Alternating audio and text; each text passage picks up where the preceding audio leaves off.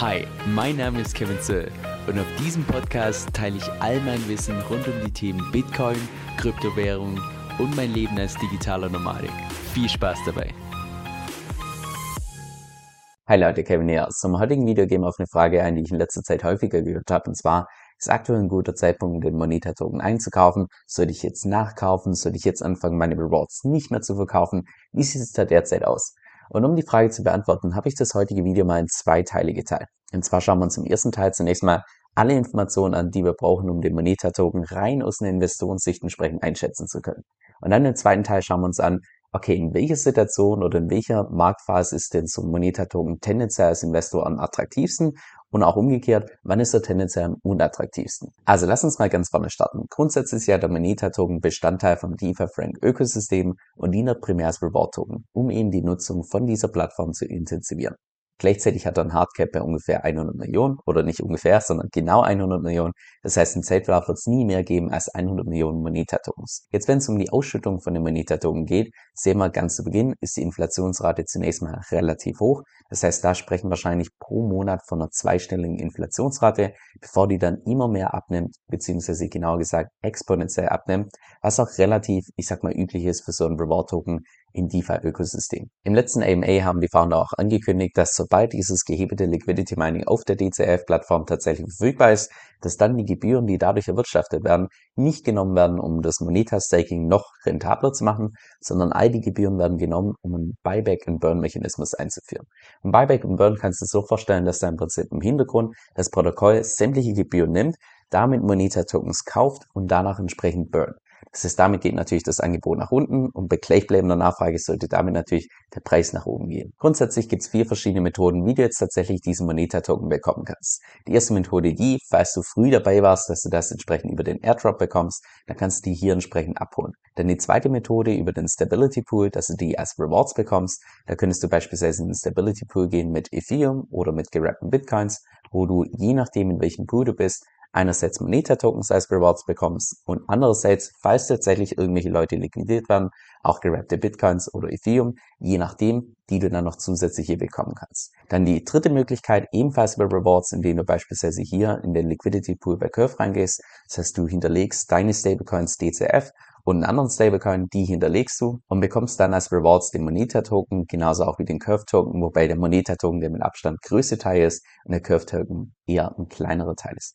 Das ist die dritte Möglichkeit. Oder die vierte Möglichkeit, dass du eben genau diesen Curve Pool hier benutzt, um den DCF entsprechend zu kaufen.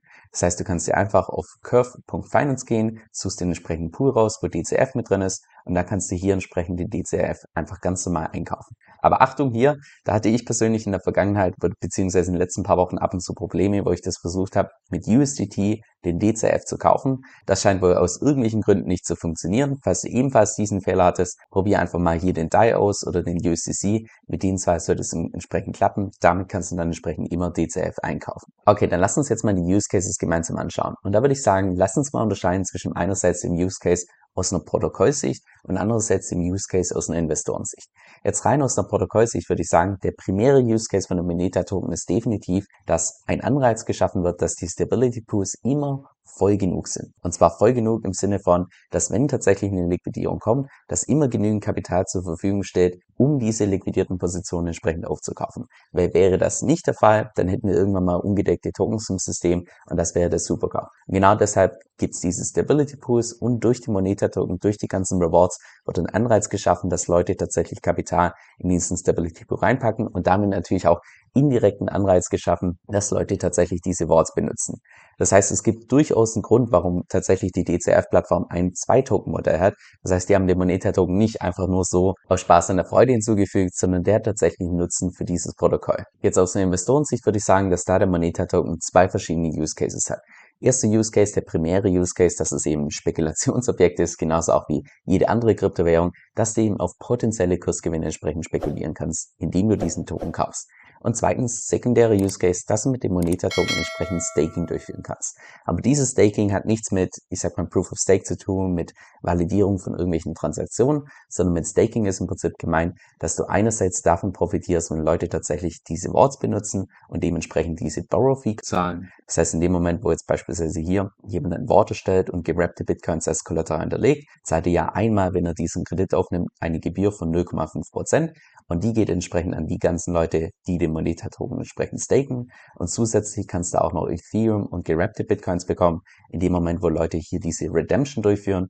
Und diese Redemption hat im Prinzip den Sinn, dass sie den DCF als Hardpack-Mechanismus nach unten stabilisieren. Das heißt, sollte der DCF, der Stablecoin mal irgendwann zu günstig sein, können Leute diese Redemption durchführen und dadurch wird auch eine Redemption Fee fällig von derzeit ungefähr 0,5 Prozent, die ebenfalls an die Leute geht, die entsprechend dieses Moneta-Staking durchführen. Und das Besondere an diesem Staking mit Moneta ist eben, dass die Rendite nicht durch eine Inflationsrate kommt, sondern da sprechen wir tatsächlich von wirklichen Plattformgebühren. Das heißt, das ist hier Real Yield, das kommt wirklich dadurch, dass Leute diese Plattform benutzen. Okay, jetzt mit all dem Wissen, lass uns mal überlegen, in welcher Marktphase diese Moneta-Token rein aus einer Investorensicht am attraktivsten ist und in welcher Marktphase diese Moneta-Token rein aus einer Investorensicht am unattraktivsten ist. Am attraktivsten würde ich sagen, insbesondere in den folgenden Marktphasen. Und zwar erste Phase die, so kurz bevor die Leute wieder Risk-On gehen.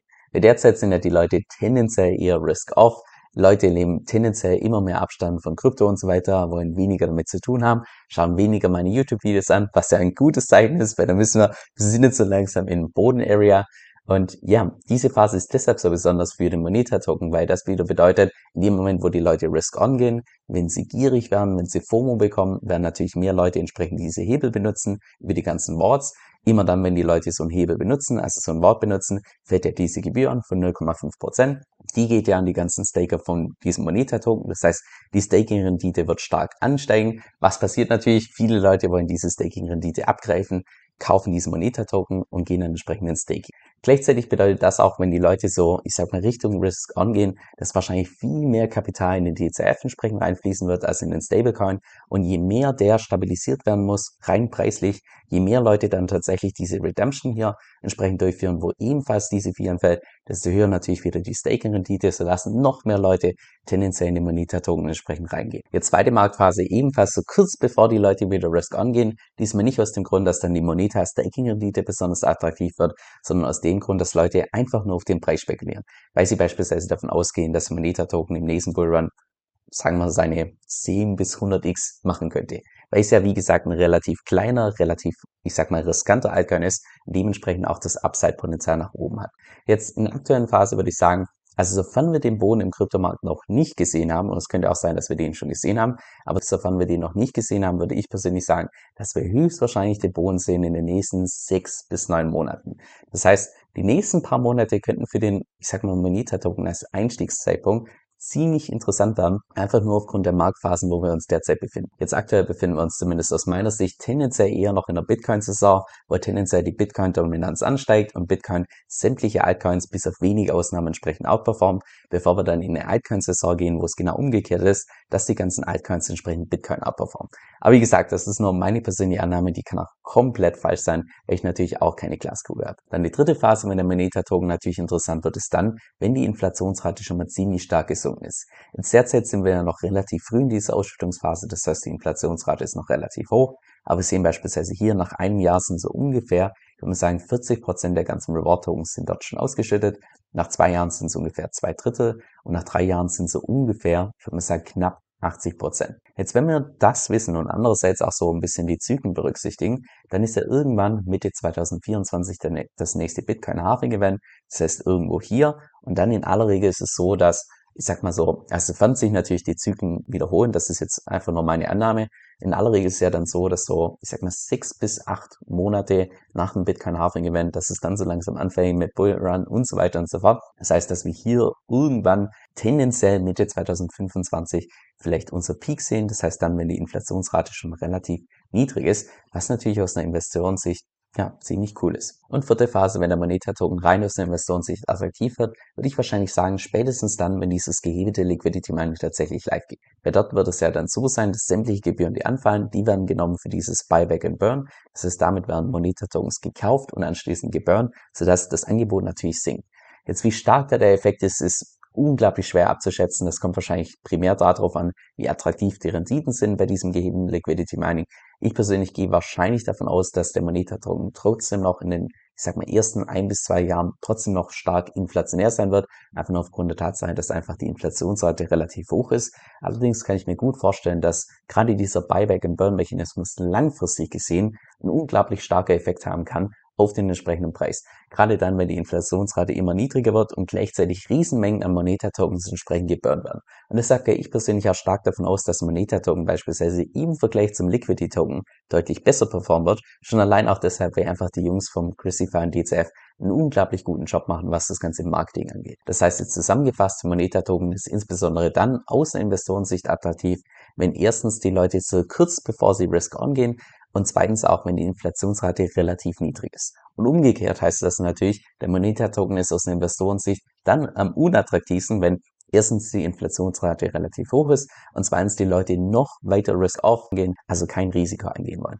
Jetzt in welcher Phase wir uns derzeit befinden und wie sich das jetzt in den nächsten paar Monaten entwickeln wird, das ist die goldene Frage, die einfach niemand weiß, die jeder für sich selbst entscheiden muss. Aber so sieht es zumindest rein aus der Investorensicht aus. Jetzt, falls du wissen willst, wie ich selbst investiert bin, dann kannst du dich unten in meine E-Mail-Liste entsprechend eintragen. Dann bekommst du eine Serie mit zwei verschiedenen Mails, wo ich in der ersten Mail zunächst mal den groben Aufbau von meinem Portfolio erkläre und dann in der zweiten Mail, in welche Tokens ich entsprechend investiert bin, welche DeFi-Protokolle ich verwende und so weiter und so fort. Das bekommst du alles per E-Mail kostenlos zugeschickt. So, jetzt noch zum Schluss eine Empfehlung, die ich dir wirklich ans Herz legen kann. Und zwar habe ich zusammen mit Manu Haus eine exklusive Membership aufgebaut, wo du dich mit uns in der Community entsprechend über Strategien austauschen kannst. Und jede Woche gibt es da auch zwei exklusive Videos von uns, und zwar einmal über den Markt und andererseits auch eine Diskussion, gerade über die Themen, die du selbst auch mitbestimmen kannst. Und on top bekommst du da noch mein DeFi-E-Book gratis mit dazu. Also falls das für dich interessant klingt, dann geh einfach auf den Link kevinsoe.com-vip VIP. Das ist K-E-V-I-N-S-O-E-L.com Schrägstrich VIP. Also kevinsoe.com-vip. Dieser Podcast stellt weder eine steuerrechtliche noch eine finanzielle Beratung dar. Das heißt, alle Informationen sind wirklich nur zu Informationszwecken bestimmt.